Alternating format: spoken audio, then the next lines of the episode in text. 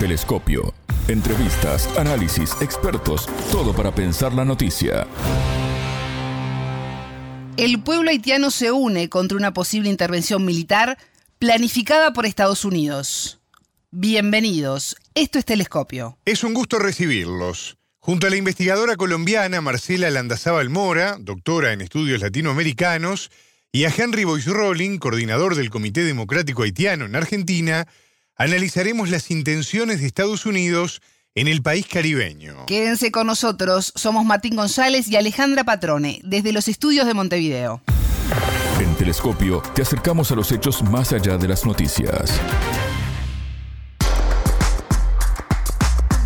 Primero fue Ariel Henry, el primer ministro haitiano, quien pidió el 7 de octubre una intervención militar ante Naciones Unidas bajo el argumento de poner fin a las huelgas y a las pandillas mafiosas en su país. Ahora es Estados Unidos quien planifica enviar una fuerza militar multinacional a Haití en medio de una profunda crisis humanitaria y migrante marcada por el caos de la violencia callejera. La visita de la jefa del Comando Sur de Estados Unidos, Laura Richardson, a la República Dominicana puso en alerta al pueblo haitiano, que se resiste en las calles a la intervención extranjera y defiende su soberanía. El entrevistado. Henry Boyce Rolling, coordinador del Comité Democrático Haitiano en Argentina. Bienvenido a Telescopio. ¿Cómo estás? Es un gusto recibirte. No, el gusto es mío y muy buenos días a todos ustedes y a la audiencia. Estados Unidos está presionando para enviar a Haití una fuerza armada multinacional eh, para realizar una intervención militar en el país. Eh, recordemos además que el 7 de octubre el primer ministro Ariel Henry ya había pedido una intervención militar bajo el argumento de poner fin a las huelgas y a las pandillas mafiosas, lo que generó además un profundo rechazo en la población azotada por una crisis humanitaria. Henry, ya está la comandante Laura Richardson a cargo del Comando Sur en República Dominicana hablando de este tema. ¿Crees que es inminente una intervención militar en Haití bajo las presiones de Washington?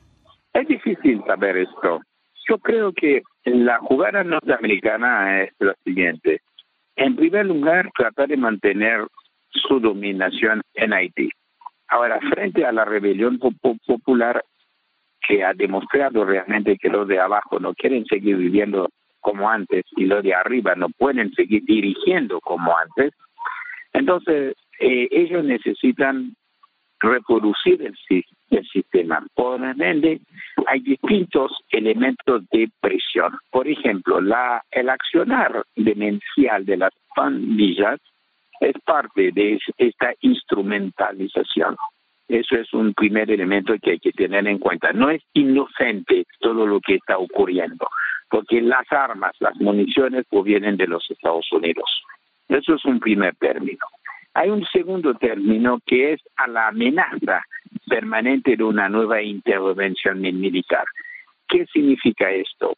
Preocuparnos para poder tener otro frente de resistencia, de batalla, ¿no? Y al mismo tiempo ellos saben que no tienen consenso interno para hacerlo el costo va a ser más mayor, entonces están tratando de involucrar a más gente posible, en este caso Canadá, eh, México y ahora República Dominicana, sabiendo muy bien los problemas que hay. Pero yo creo que la opción de la invasión es la única, es la última que ellos tienen. Tienen otros factores. Hoy por hoy están tratando de ver cómo cooptar algunos algunos de la oposición o algunas de la oposición forma un nuevo gobierno para formar un consejo electoral y organizar e-, esas elecciones que nosotros llamamos selección allá eh, para enero febrero eso es lo que creo que ellos tienen en mente en este momento teniendo en cuenta la fuerte resistencia popular que hay en cuanto a la invasión sobre todo que ellos mismos reconocen que desde el 93 hasta ahora Haití ha conocido 10 misiones internacionales y todas han terminado en fracasos. Y no solamente en fracasos, sino también han empeorado la, situación. Y eso queda plasmado sobre todo con la MINUSTA, la última intervención militar de ellos, la misión de las Naciones Unidas para la estabilización en Haití.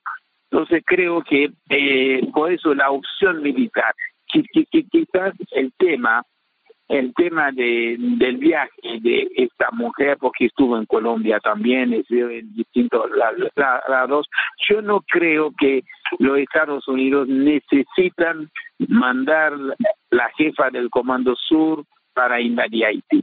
No, con un solo, un simple, una simple llamada telefónica pueden arreglar cualquier problema con el presidente dominicano, que es otro presidente vasallo de ellos también, ¿no? Porque tanto Haití como República Dominicana se comportan por, perfectas neocolonias de los Estados Unidos. Haití tiene un grado más mayor, por supuesto, porque hemos perdido toda nuestra soberanía y todo nuestro derecho a la autodeterminación. Todo eso es un caso ya. Pero hay una crisis en Haití que es una crisis que es fundamental caracterizarla como la descomposición del sistema neocolonial un sistema neocolonial impuesto desde la primera ocupación militar estadounidense de Haití desde 1915 hasta 1934.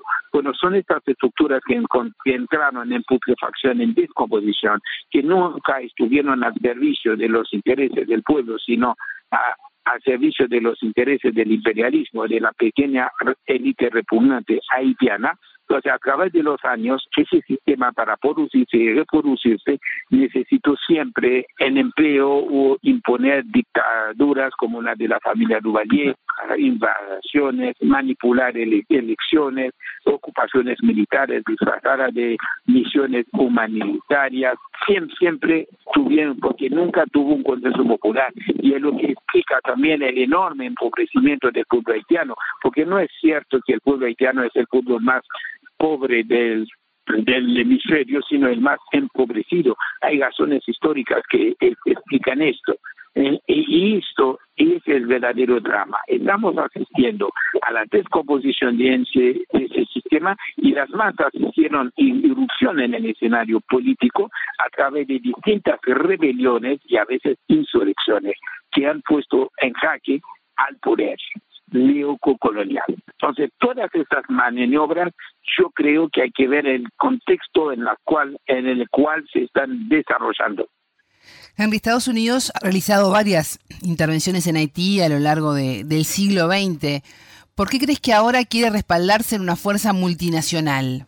No, no, en el siglo XX también y utilizaron a la MINUSTA, la misión de las Naciones Unidas para la estabilización de Haití, porque la resolución 1542 que votó el Consejo de Seguridad en el 2004, que permitió la entrada de la MINUSTA el primero de junio, es, es una resolución preparada por los Estados Unidos.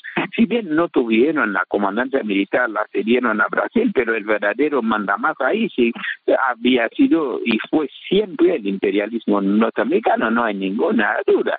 Son misiones disfrazadas, ¿no? internacionales. Es decir, es con lo que nosotros llamamos la tercerización del, del, imperialismo y de las intervenciones imperialistas. Y es lo que tratan de hacer ahora, que los costos los distribuyen ofreciendo algunas migajas a otros, pero el costo, el, el costo no corre por cuenta de ellos.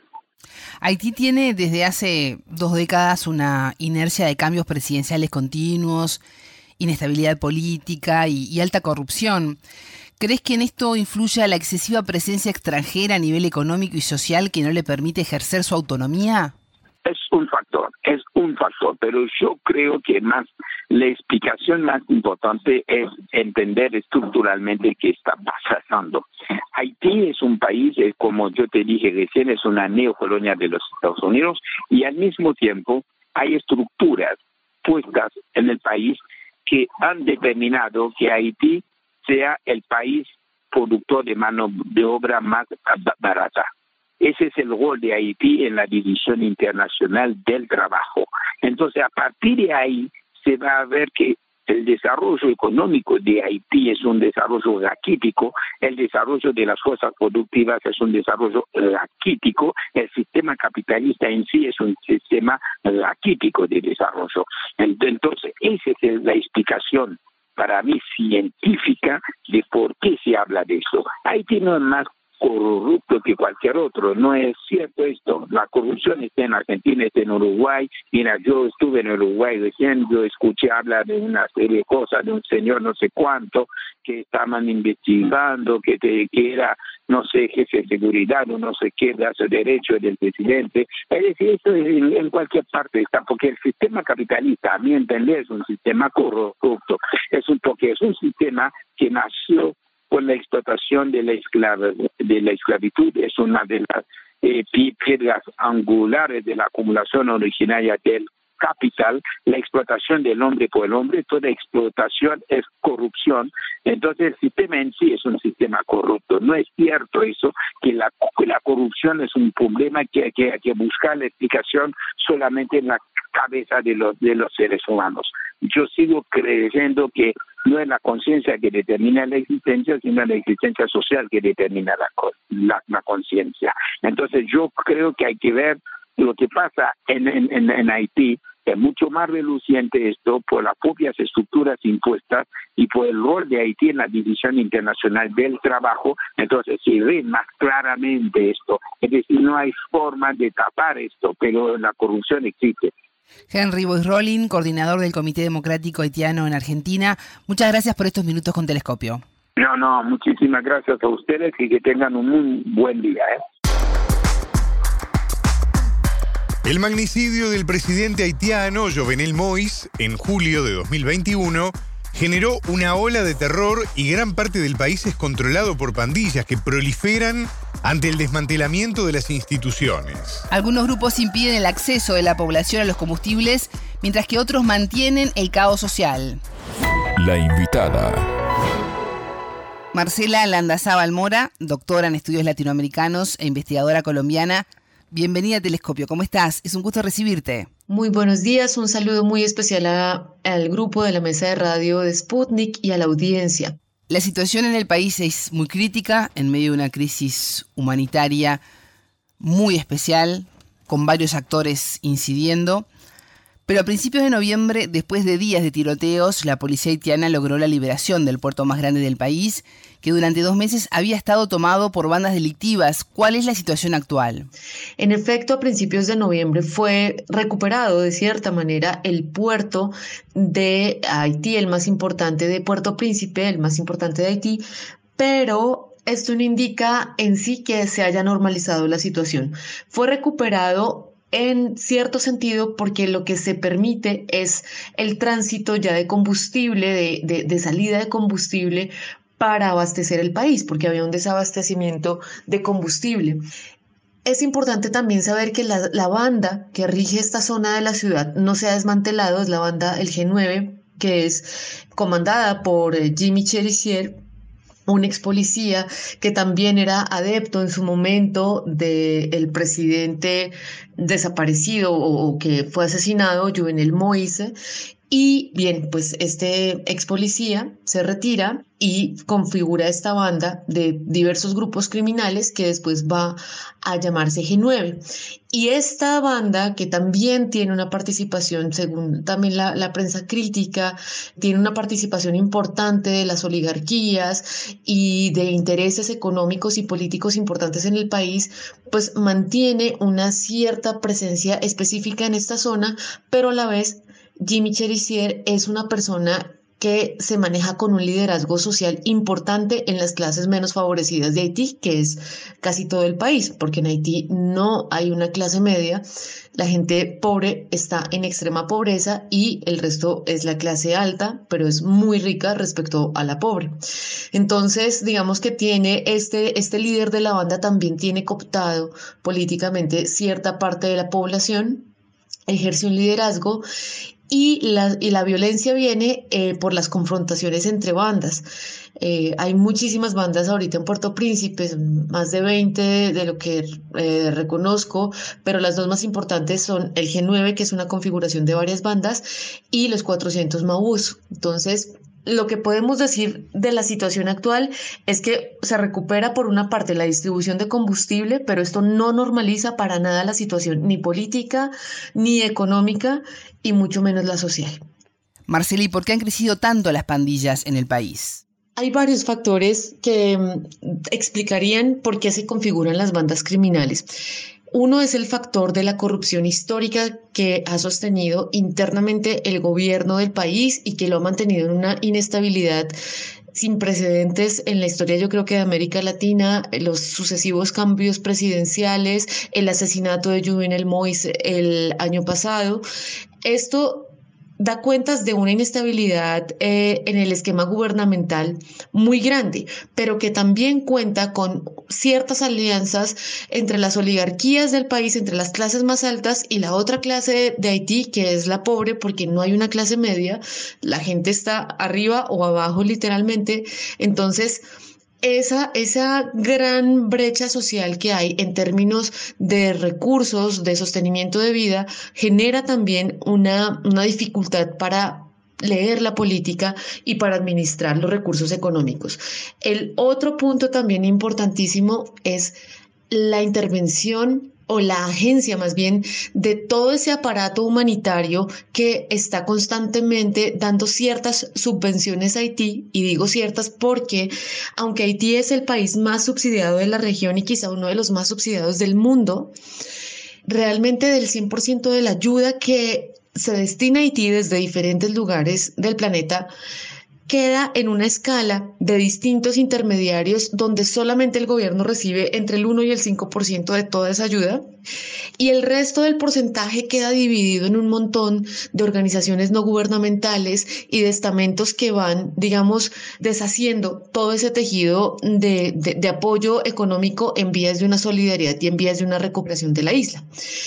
Desde luego, el otro factor importantísimo es la no recuperación de las catástrofes o las los desastres naturales que en Haití sí son catástrofe, porque la catástrofe genera precisamente ese síntoma de no recuperación. No es posible recuperarse de un desastre natural porque no hay un esquema ni de gobierno, ni económico, ni social, ni político que permita que eh, se recupere el país. Entonces tenemos el terremoto del 2010, tenemos también el huracán del 2016, la migración masiva que precisamente después de la crisis política y el huracán sale hacia América Latina y luego migra hacia el norte, hacia Estados Unidos, y ahí ya se nos empieza a revelar un poco más cómo esta suma de factores inciden en la situación política actual y en la situación de seguridad actual.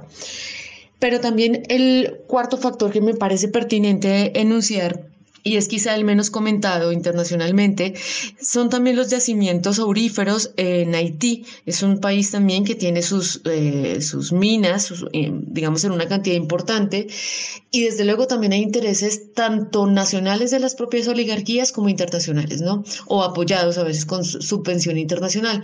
Pero fundamentalmente son las oligarquías al interior del país que se alían con las bandas criminales para tener eh, control territorial. Y toda esta sumatoria de factores develan la complejidad de la situación haitiana y por qué las pandillas no son un asunto ligado o naturalizado como una consecuencia natural de la pobreza, que es a veces también la lectura mediática más, más fácil de hacer, asociar la violencia con la pobreza, pero no se asocian, digamos, los demás factores las alianzas entre oligarquías y bandas, las, eh, los intereses internacionales y eh, los, las causas históricas que ya he mencionado.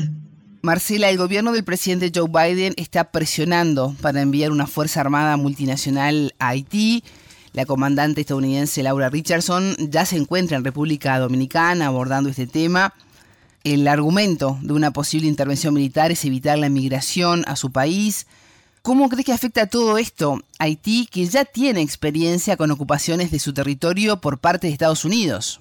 Sí, una de las principales razones que podríamos pensar es que Estados Unidos pues siempre va a buscar defenderse de las olas migratorias que lleguen del sur, tanto del Caribe como del Centroamérica y Suramérica, ¿no?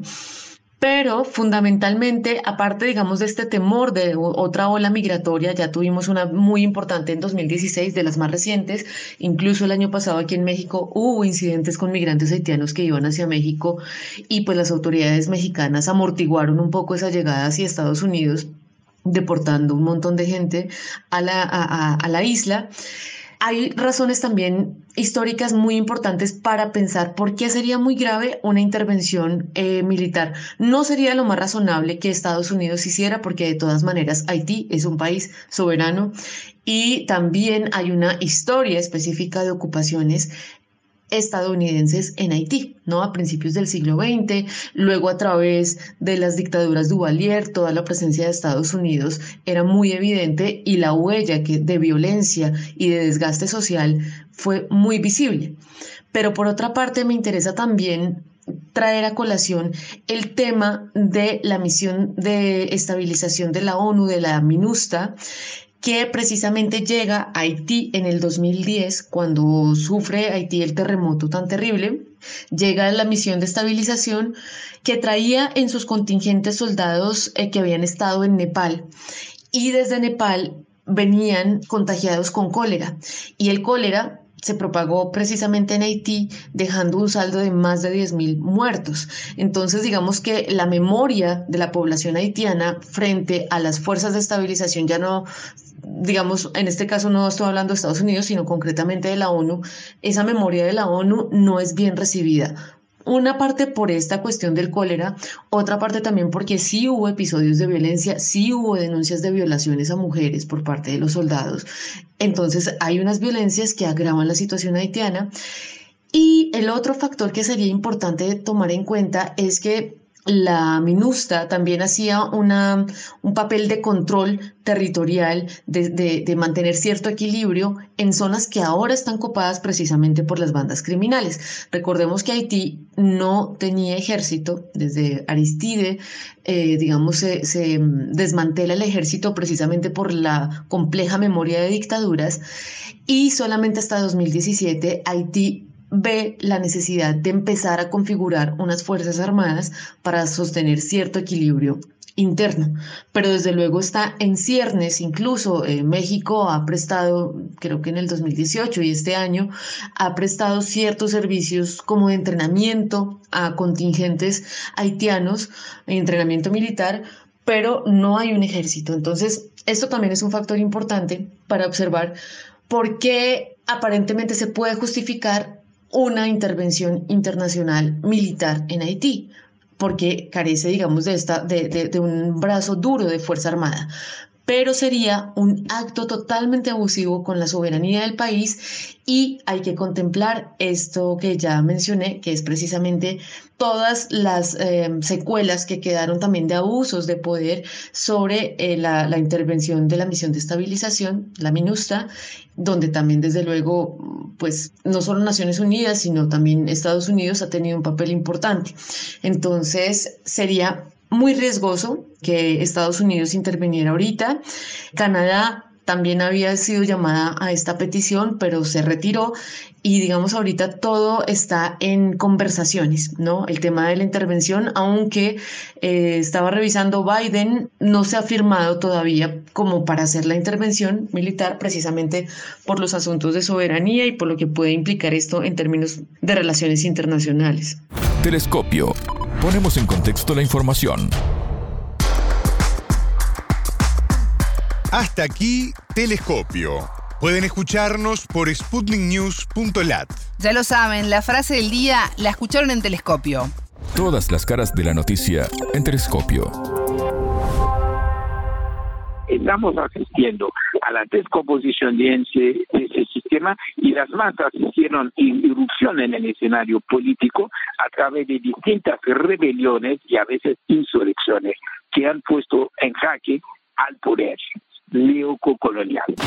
Solamente el gobierno recibe entre el 1 y el 5% de toda esa ayuda y el resto del porcentaje queda dividido en un montón de organizaciones no gubernamentales y de estamentos que van, digamos, deshaciendo todo ese tejido de, de apoyo económico en vías de una solidaridad y en vías de una recuperación de la isla.